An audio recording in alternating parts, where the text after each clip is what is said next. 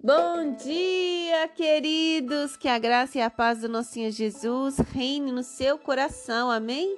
Aqui é a pastora Nath e eu quero deixar uma mensagem para você. Provérbios 6. Uau, gente, esse Provérbios, ele é um capítulo que vai falar de diversas coisas, diversas situações que podem ocorrer na nossa vida e o seu conselho, né? E o conselho de sabedoria para você, para que você não entre nessas situações sem conselho do Senhor. E eu separei aqui um pouco por versículo, do versículo 1 ao versículo 5, vai falar sobre você ser fiador de alguém. Eita! É até isso a palavra de Deus ensina, queridos, porque é uma situação muito difícil, muito delicada, não é verdade? Quando alguém pede você para ser fiador dela. Não sabemos recusar, não sabemos o que fazer, o que falar. Mas o melhor a se fazer é a luz da palavra.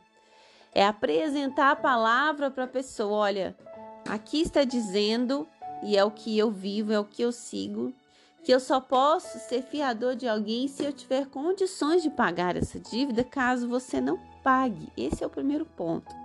O segundo ponto, queridos, o versículo está falando que você precisa importunar essa pessoa, ou seja, ficar na cola dela para que se ela já pagou, para que ela pague ou se como é que tá, se tá em dia, você precisa viver esse compromisso com essa pessoa. E aqui o verso ele é bem claro, olha, não dê sono aos seus olhos. Vai, prostra-te e importuna o seu companheiro. Ou seja, você precisa estar ali lembrando ele desse, desse, dessa, dessa, dessa dívida que ele fez com você. E isso é muito chato, né, queridos? Mas quando você coloca a palavra de Deus nas, no seu caminho, você mostra para a pessoa antes de entrar nesse compromisso. Eu tenho certeza que ela vai pensar muito bem antes de fazer qualquer coisa e ela vai se constranger pela palavra do Senhor. Amém. Então você pode ler aqui com mais detalhe que o Senhor vai falar ao seu coração. E no verso 6 ao verso 11, ele manda você ir trabalhar. É, ele fala assim: vai ter com a formiguinha, ó preguiçoso. Porque a formiga, ela faz o seu caminho, ela não precisa de chefe para sair para trabalhar, ela junta o seu alimento, ela se prepara para as estações. E nós estamos aqui querendo dormir, queremos descansar, querendo aproveitar. E muitas vezes precisamos de alguém, de um chefe, para ficar ali de cima da gente, falando o que a gente tem que fazer, falando como deve fazer. Para de fazer só o arroz com feijão, queridos. Você precisa apresentar algo a mais. Você precisa fazer a diferença. Para com esse negócio de falar que vai fazer só o que você é pago para fazer.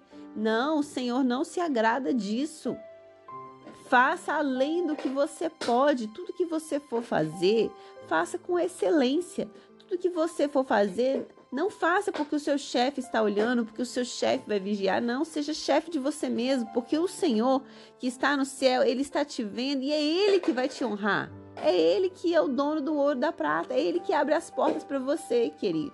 É ele que não deixa que você perca seu emprego, perca sua posição. É ele que faz com que você melhore na sua posição. Amém? Mas você precisa ser disposto. Você precisa trabalhar e ele manda a gente se comparar a uma formiga. Tá com preguiça? Tá desanimado? Tá reclamando da vida? Vai lá ver a vida da formiguinha que você vai ver como é que é. Ela não para, na verdade. Todos nós sabemos disso. No verso 12 ao 19, ele vai falar sobre o homem mau, sobre atitudes erradas, atitudes grosseiras Queridos, pasmem, mas aqui a palavra de Deus fala até mesmo dos gestos obscenos, né, que nós que nós seres humanos fazemos. Aquelas, aqueles gestos de acenar com a mão, né, que vai mandar a pessoa é, é, né, se ferrar, vai mandar a pessoa é, xingar a pessoa, vai mandar a pessoa, vai maltratar a pessoa através de um gesto. A palavra de Deus diz aqui, verso 13, está falando assim: acena com os olhos e arranha com os pés e faz sinais com os dedos. Esse é o homem perverso, o homem vil, o homem que anda com perversidade na boca. Um homem que briga por causa de tudo, que fala os palavrões xingando as pessoas, maldizendo as pessoas. Deus abomina isso aqui, queridos. Pessoas que vivem maquinando mal o tempo inteiro. Ele está falando que, que essas pessoas, elas são ruínas. Elas vão causar destruição na vida delas. verso 16 ao verso 19 diz assim: Seis coisas o homem aborrece, e a sétima sua alma abomina. São o que? Os olhos altivos, língua mentirosa, mãos que derramam sangue inocente, coração que trama projetos iníquos, pés que se apressam a correr para o mal, testemunha falsa que profere mentiras, e o que semeia contenda entre os irmãos. O Senhor abomina os arrogantes, o Senhor abomina essas pessoas que ficam tramando nas costas de outras. As pessoas, o Senhor abomina a língua mentirosa fala mentira atrás de mentira para se dar bem, ou mentira, mentira tola, mentira assim boba, desnecessária. O Senhor abomina, queridos, porque o pai da mentira é o diabo. Ele finaliza esses versos aqui falando sobre o adultério, sobre o homem que adultera, sobre a mulher que adultera, que isso não agrada ao Senhor e que isso é se arruinar. Aqui, ó, o que adultera com uma mulher verso 32, está fora de si. Só mesmo quem quer arruinar-se é que pratica tal coisa. Queridos, isso é ruína para o Senhor. Às vezes você pensa que ninguém está vendo, o Senhor está vendo. E é Ele que dita a sua vida, amém? É Ele que prospera a sua vida. Então pense antes de se envolver em um relacionamento. Pense antes se ele já está comprometido ou não. Infelizmente, essas coisas a gente tem visto cada dia mais. Isso é falta de temor ao Senhor. Saiba que isso não é normal. Saiba que isso é abominável para o Senhor. Isso é pecado. Então, talvez você. Essa mensagem não sirva para você, mas ela sirva para você aconselhar alguém. Então, compartilhe esse capítulo 6 aqui, medita nele, aconselhe alguém, amém? Todos nós sabemos que isso é errado, queridos. Mas a palavra do Senhor é que tem poder. Quando nós mostramos na palavra, as pessoas se constrangem, as pessoas vão temer, as pessoas já estão alertadas. Amém? E é o Espírito Santo que convence do pecado, do juízo e da justiça. O verso 20 ao 23, eu vou escrever eles aqui para vocês.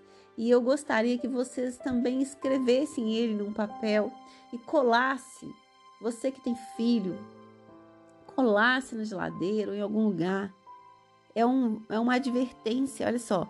Filho meu, guarda o mandamento de seu pai, não deixe a instrução da sua mãe, atas ao seu pescoço perpetuamente. Quando caminhares, isso vai te guiar. Quando te deitar, isso vai te guardar. Quando acordar, isso vai falar contigo porque o mandamento é lâmpada e a instrução é luz e a repreensão da disciplina são o caminho da vida. Então escreve isso para que todos os dias, ao acordar, ao dormir, e tudo que for fazer, a gente lembre que essa instrução é vida para nós, a repreensão é luz para os nossos caminhos, elas são necessárias para pensarmos duas vezes antes de fazer qualquer coisa. Amém? Pai, obrigada pela sua palavra, Deus, como falar da sua palavra e não demorar. Oh Deus, a sua palavra é luz para os nossos caminhos. Obrigada, Senhor. Nos ensina a sermos pessoas melhores. Nos ensina, ensina, Senhor, a sermos pessoas sábias, coração puro, Deus, para alcançar essa sabedoria do Senhor. No nome de Jesus. Amém, queridos. Que Deus te abençoe.